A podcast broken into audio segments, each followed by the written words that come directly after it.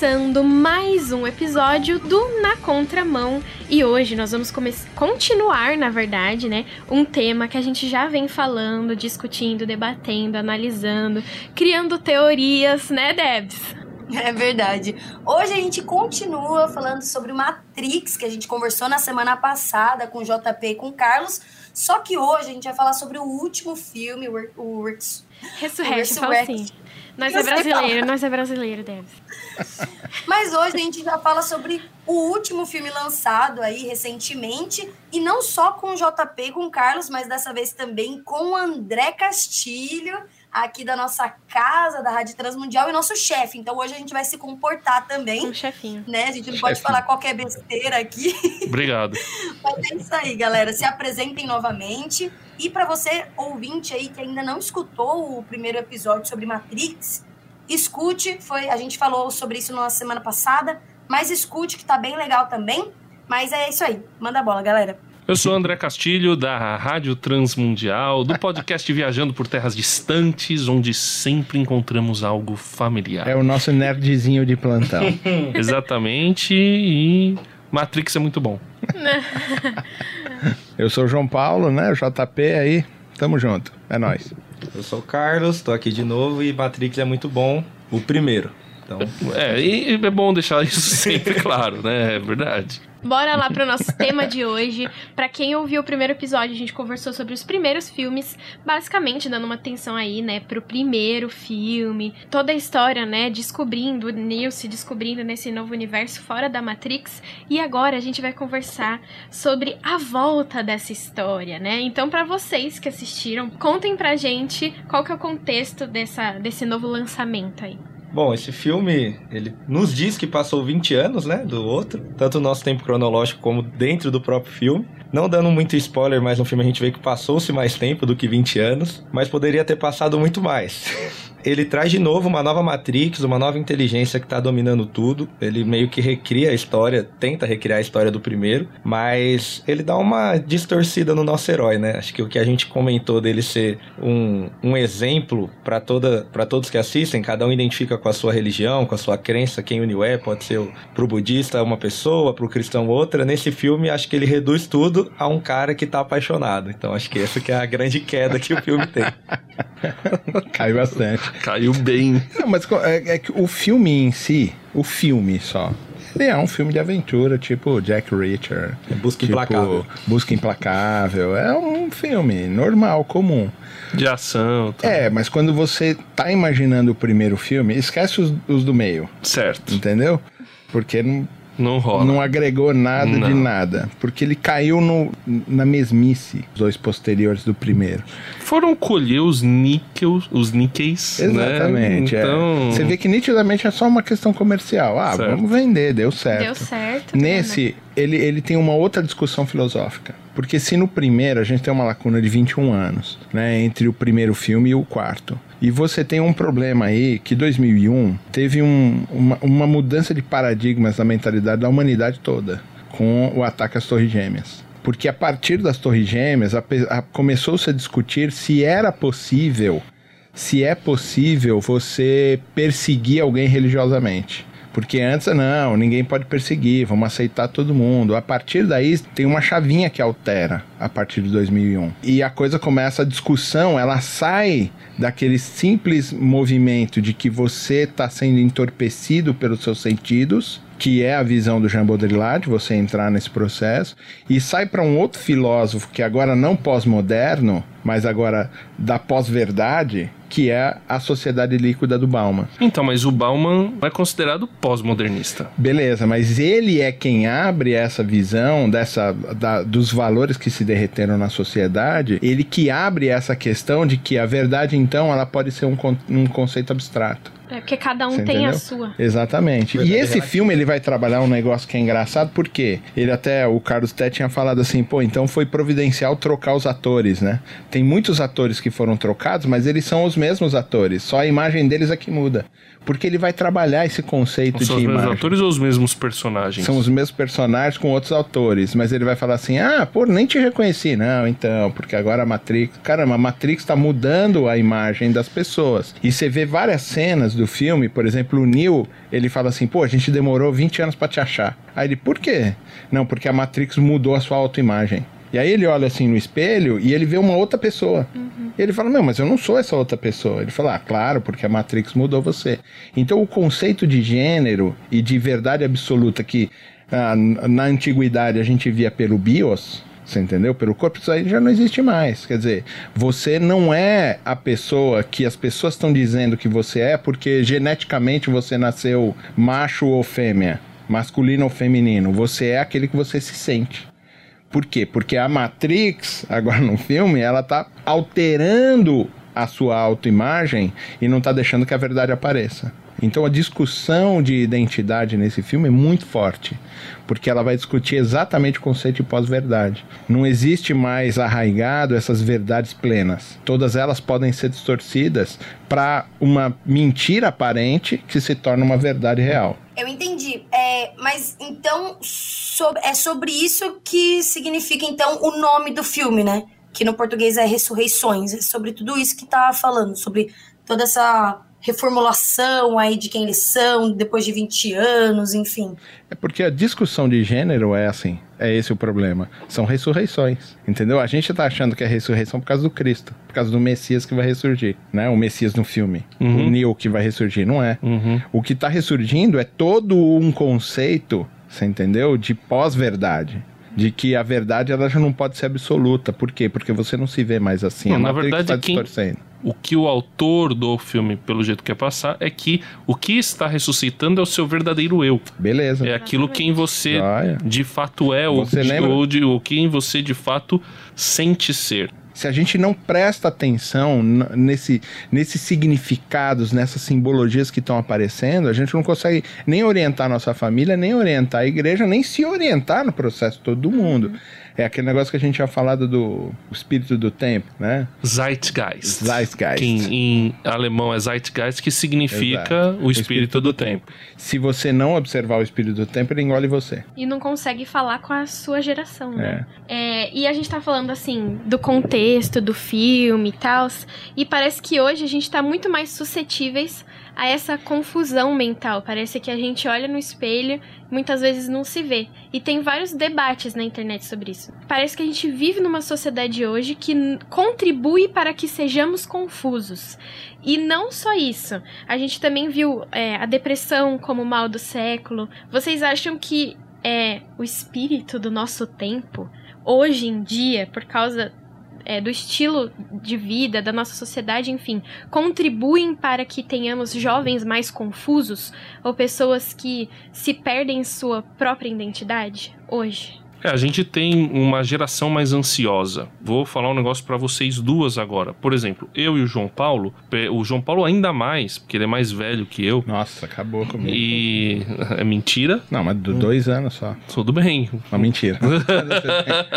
Ele sabe a própria idade. Ele tem uns Não, eu tenho, anos. eu tenho 27. claro, é um conceito de pós-verdade. Ele tá é preso na Matrix. É, que ele tem. Que ele eu tá me preso sinto assim. Ah, com dor no joelho, gente. Ele tá aqui no estúdio com dor é, no joelho. Não é joelho, é coxa, entendeu? E não é dor, é incômodo, tá ligado? O cara tá tão velho que já sabe que é vai muito, chover. É muito conceitual esse S na dele, contramão de hoje. É aquele negócio que de você falar, né? Mas não, brincadeiras à parte, o que eu ia dizer é que a gente percebe que as gerações mais novas estão mais ansiosas. Então, eu, por exemplo, percebo que os meus filhos, percebo que vocês, percebo que outras pessoas são mais ansiosas comparativamente na minha geração. Isso é um sentimento que eu acabo tendo e na verdade existem estudos sobre isso, né? Uhum. Há filósofos, há muita gente estudando, entendendo. Ah, não que as antigas gerações, estou fazendo, falando, ah, as gerações mais antigas eram legais, perfeitas, melhores, não. Elas tinham outros problemas diferentes do problema dessa geração. A ansiedade é uma marca dessa geração e uma ansiedade que vai beirando cada vez mais a patologia, né, a doença.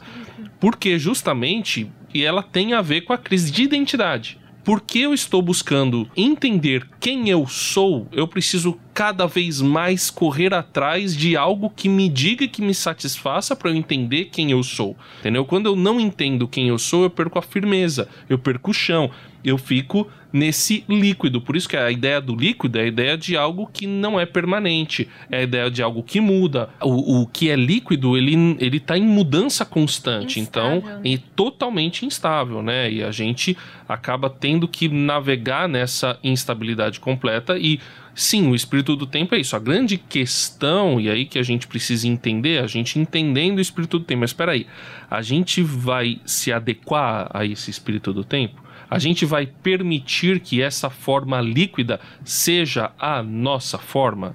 A gente percebe dentro das igrejas uma instabilidade e uma rotatividade gigantesca de membros. Você é pastor, eu acho que você já percebeu isso, né? A gente tem igrejas com milhares de membros, a maioria nem se conhece. Não, e assim, eu não tô falando da multidão, eu tô falando inclusive daqueles que se envolvem efetivamente. Então você tem um cara que tá na liderança da igreja hoje, amanhã ele vai, sai da liderança, de repente ele saiu da igreja, ele vai para outra comunidade. É, o que a gente vê também, ah, que o filme vai trazer isso muito forte, desde o primeiro já, que é essa guerra das narrativas, né? Então ele toma uma posição narrativa muito forte. Então, nesse então, principalmente muito forte essas narrativas.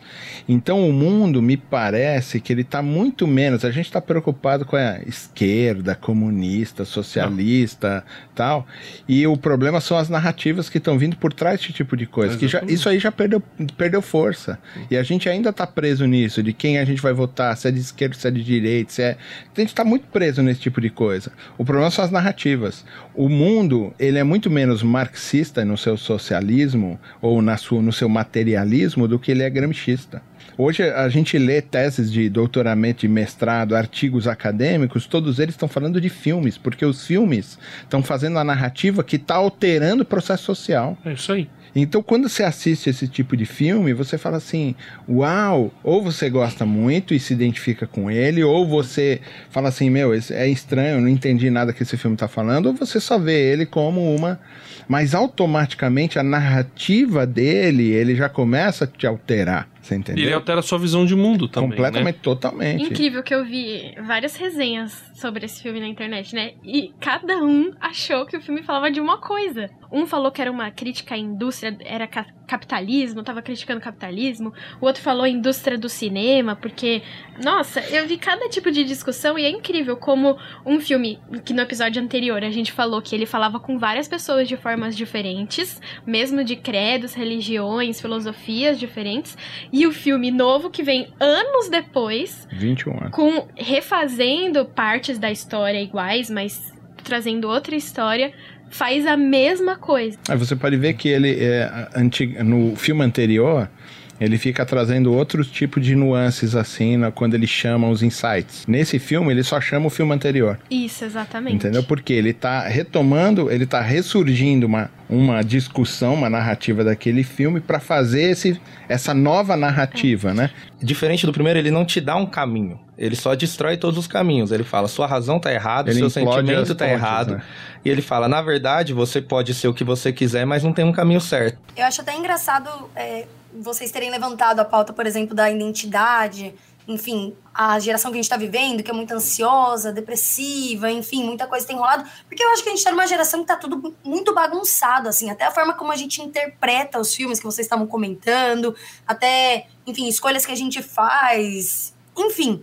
é, Tá, tá tudo muito bagunçado e a gente não sabe muito bem para onde ir. Mas aí a minha pergunta, minha dúvida fica assim: se, se todo mundo já tá com, com essas crises de, de identidade, né? Como que a gente consegue passar então por tudo isso, voltando ao papo da identidade, como que a gente consegue passar por tudo isso e ainda encontrar nossa verdadeira identidade? Existe uma verdadeira identidade também, né? No filme, eu acho que ele, ele, ele vai muito bem nessa proposta dele. Ele comunica muito com a minha geração. Porque ele passa que você não precisa ter uma identidade. Então ele te liberta nesse sentido. Por mais que a gente não concorde com o viés do filme, ele vai passar o filme inteiro mostrando que o Neil não precisa ser o salvador, a quem ele era, entre aspas, destinado. Ele pode ser só um cara que quer salvar a menina que ele, ele não gosta. tá preso a um destino. Ele não tá preso a isso. E nenhum deles. Tanto que eles são refeitos no filme inteiro. E o final, a gente termina com a frase falando: é, você nos deu a, a melhor coisa, que é uma outra chance. Então agora eu posso ser o que eu quero ser. Então, ele vai contra o próprio primeiro filme, toda a história que ele já tinha criado, que, ó, existe um problema, a gente precisa ter um salvador, alguém que vai resolver. Ele fala, não,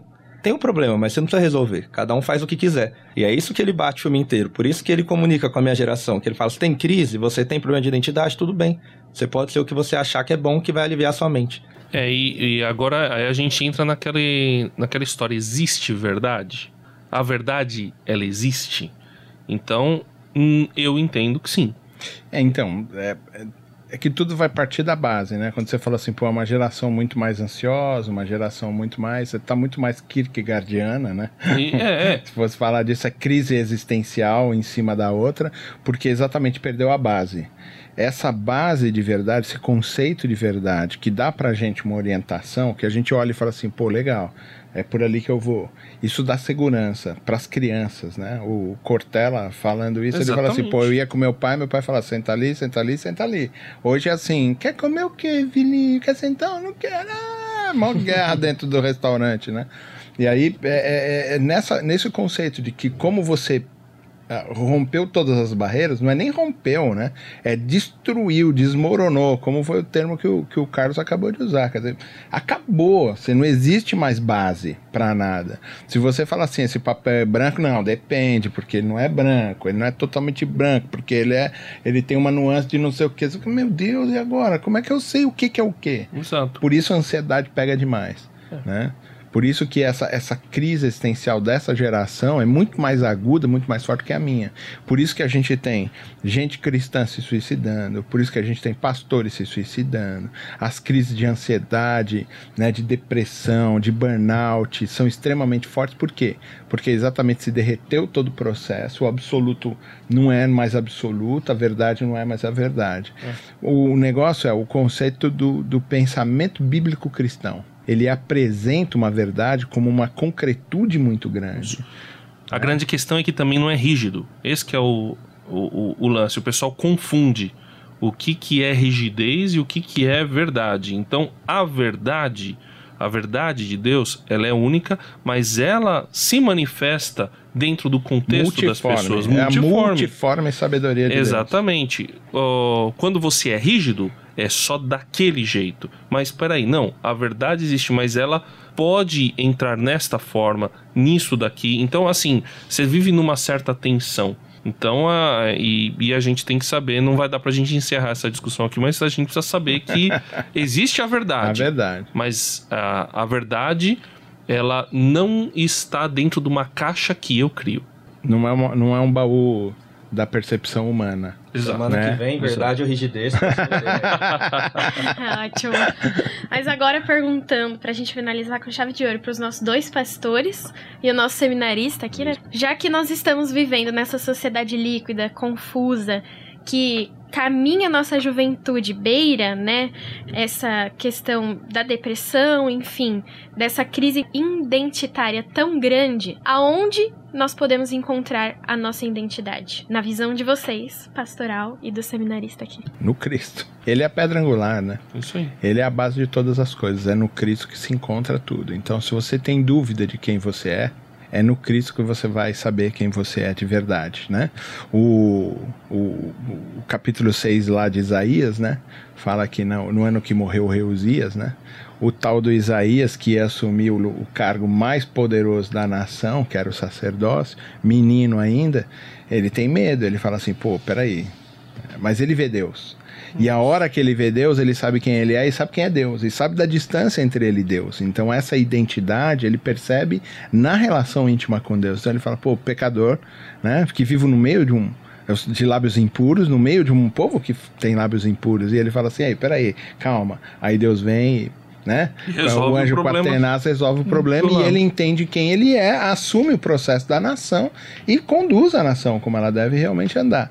Então a nossa identidade e a real identidade fora da Matrix, ela está no Senhor Jesus. É nele que todas as coisas acontecem. É por isso que a gente acha o primeiro filme tão bom, né? Que ele acaba chegando nisso, dá pra chegar nisso. Fica até a dica pra ouvir aí. Tem a música do Thiago Grulha, chama Super-Herói. Acho que ela, ele trabalha muito isso, de que ele não tinha identidade e quando ele conhece a verdade a Cristo, ele começa a ter a identidade, que ele sempre quis ser um super-herói. Acho que essa música ajuda a entender um pouco esse podcast. Gente, muito obrigada por me deixarem ainda mais confusa. se a sociedade.